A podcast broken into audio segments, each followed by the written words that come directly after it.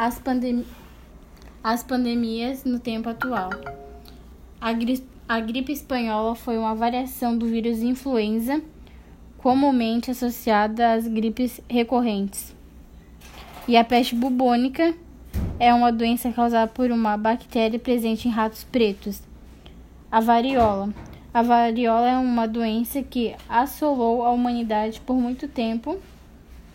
E o HIV, desde 1980, acredita-se que mais de 20 milhões de pessoas tenham morrido devido à complicação de AIDS, síndrome de imunodeficiência adquirida.